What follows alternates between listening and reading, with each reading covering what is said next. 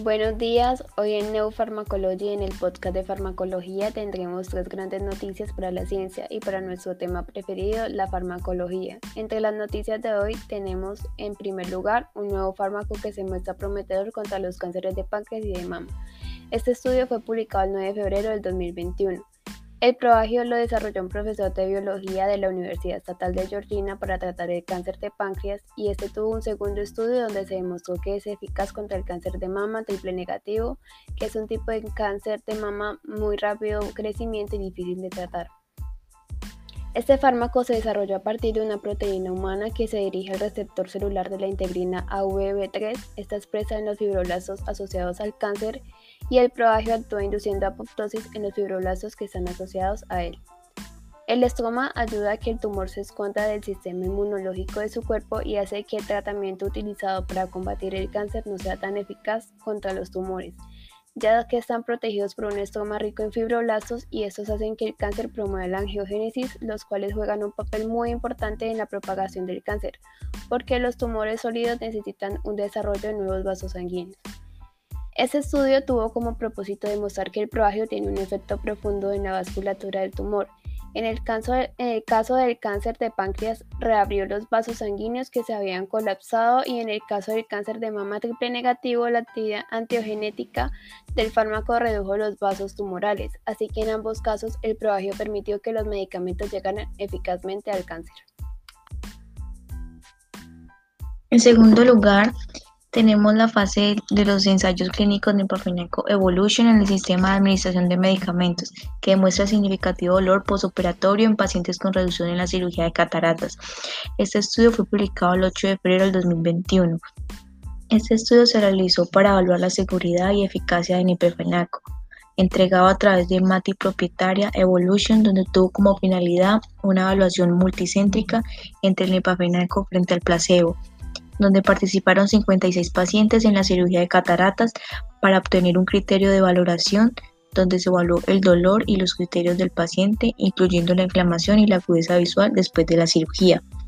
El Nepafenaco Evolution en algunos pacientes se reportó un porcentaje mayor que en pacientes libres de dolor a comparación de un grupo de placebo. El 52% de los pacientes del grupo de Nepafenaco no sintieron dolor en todas las visitas postquirúrgicas y una de las características fue que la agudeza visual se vio significativamente mejor en el grupo de Nepafenaco que en el grupo de placebo. Las tasas de retención del dispositivo fueron de 98,2% durante la prueba de dos semanas. Todos los sistemas de colocación de tapones puntuales se colocaron antes de la cirugía de cataratas. El tratamiento fue bien tolerado y no hubo efectos secundarios inesperados. El Nepafenaco Evolution tiene la capacidad de reducir significativamente el dolor y la inflamación en uno de los procedimientos más críticos en oftalmología. Mati Therapeutic desarrolló Evolution sosteniendo la plataforma de suministro de fármaco ocular, el cual tiene el potencial para tratar una variedad de indicaciones oculares.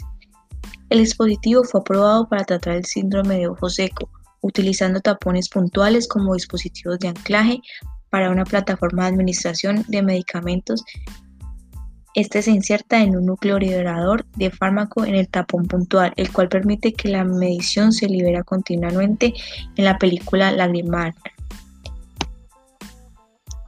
durante el periodo de tiempo el cual tiene el potencial de convertirse en una alternativa más confiable a varias terapias de gotas para los ojos. En varios ensayos clínicos de fase 2 se utilizó la plataforma Evolution con personas con glaucoma, hipertensión ocular y alergias se, demostró altas tasas excelentes de retención del punto, más bajo del 92 y 96% durante 12 semanas.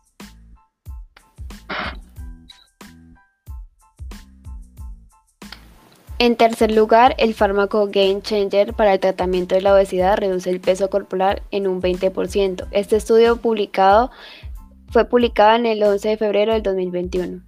Este nuevo fármaco llamado semaglutida actúa inhibiendo el propio sistema de regulación del apetito del cuerpo por medio del cerebro, la cual funciona reduciendo el hambre y la ingesta de calorías.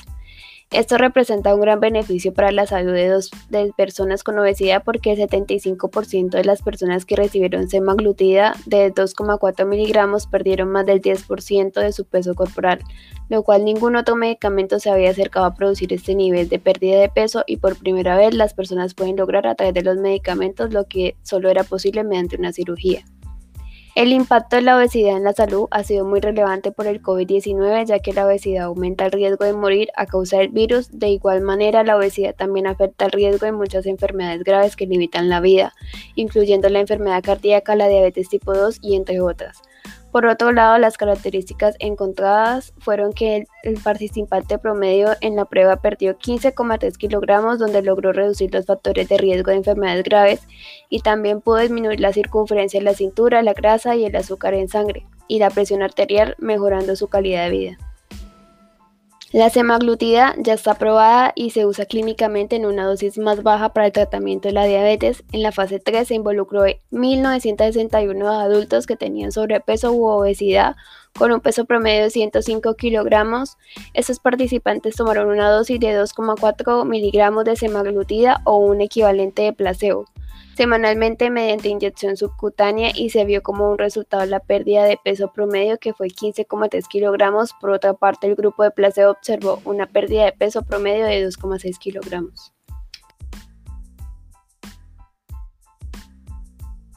Este fármaco posee un compuesto estructuralmente similar e imita a la hormona del péptido 1, similar al glucagón humano GLP-1, que se libera a la sangre desde el intestino después de la comida, induciendo a la pérdida del peso, a reducir el hambre y aumentar la sensación de saciedad y ayudar a las personas a comer menos y reducir la ingesta de calorías.